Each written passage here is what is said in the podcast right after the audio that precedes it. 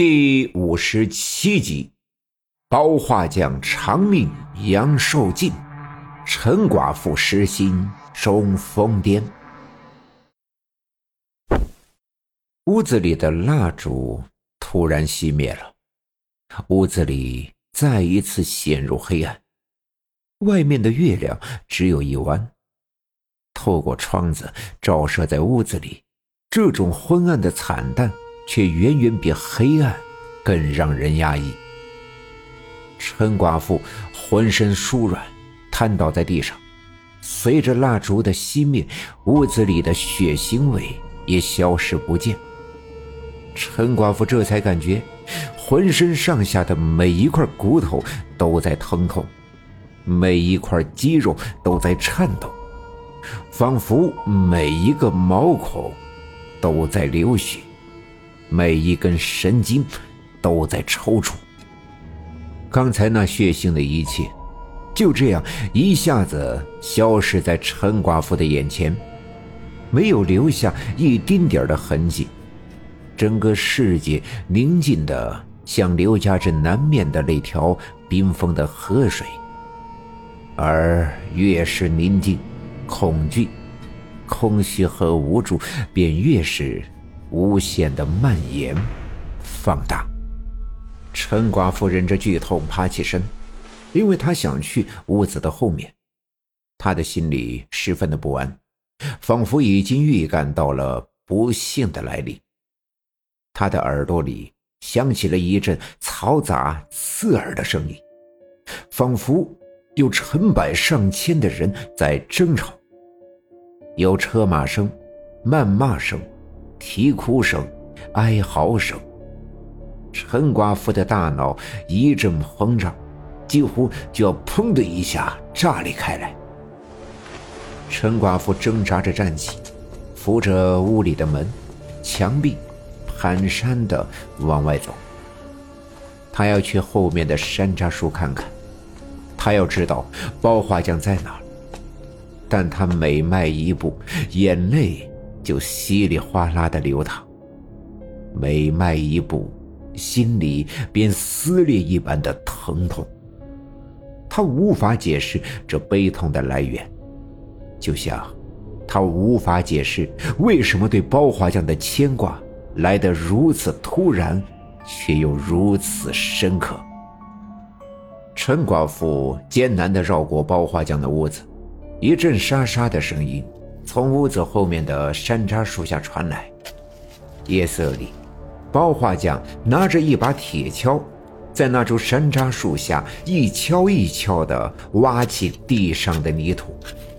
那正是金属的铁锹摩擦泥土的石子儿发出的声音。土坑的旁边，被包画匠刺死的那个人直挺挺地躺着。包画匠瘦弱的身形，在那棵山楂树的面前显得更加的渺小。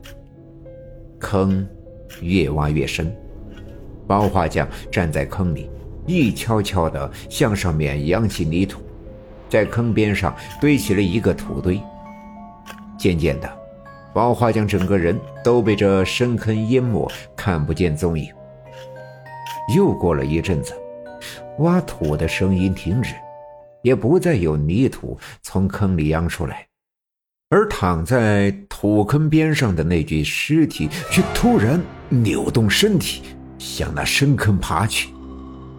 每爬一步，都发出咔吧、咔吧的僵硬的关节扭曲的声音。那声音在这寂静的夜里听得十分的清楚，而很快。那尸体扑通一声掉进了深坑，深坑上的土堆瞬间崩塌，泥土流入深坑，一转眼便把包画匠挖的深坑填平，将包画匠以及那具尸体掩埋。一切就此恢复了平静，正如刚才在屋子里那株熄灭的瞬间一样。仿佛什么都不曾发生，没留下一丁点儿的痕迹。陈寡妇就扶着墙壁站在屋后，眼睁睁地看着眼前发生的一切，看着土堆崩塌，将包画匠和那具尸体埋葬，看着山楂树下的土地变得像之前一样的平整，看着山楂树上掉下几片干枯的叶子落在土坑的位置上，陈寡妇眼前一黑，昏了过去。当他醒来的时候，已经是天光大亮，这才发现自己仍旧趴在自己家的炕上，仍旧穿着那件被白胜利撕扯的支离破碎的衣服，仍旧头发蓬乱，仍旧浑身疼痛。陈寡妇抬起头，阳光透过窗子照射进来，照在她的脸上。陈寡妇的眼睛被刺痛，她抬起胳膊遮挡住阳光。而与此同时，包画匠家的屋子后面围满了人。自从昨天几个邻居带着包画匠去了我家，我奶奶用银针和烟袋油暂时驱走了包画匠身上的纠缠着的鬼魂，又交给了包画匠引魂保命的法子后。人们便安心的回了家。我奶奶是刘家镇上上下下有名的出马仙，既然是我奶奶教的方法，人们相信这一定能让老实厚道的包画匠逢凶化吉。天蒙蒙亮的时候，包画匠家东面的邻居半夜憋了一泡尿，起来在屋子西面的胡同里撒尿。无意间往包画匠的院子里望去，却发现他们家的屋门开着。于是他系上了腰带，趴在两家中间的矮墙上，向包画匠的院子里张望。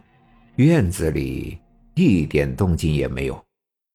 这个邻居实在是不放心，便回屋里拿上了手电筒，跳过矮墙到院子里查看。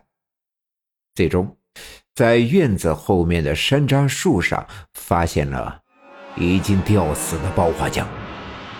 周围几家的人们听到了这个邻居的惊呼声，才闻讯赶来。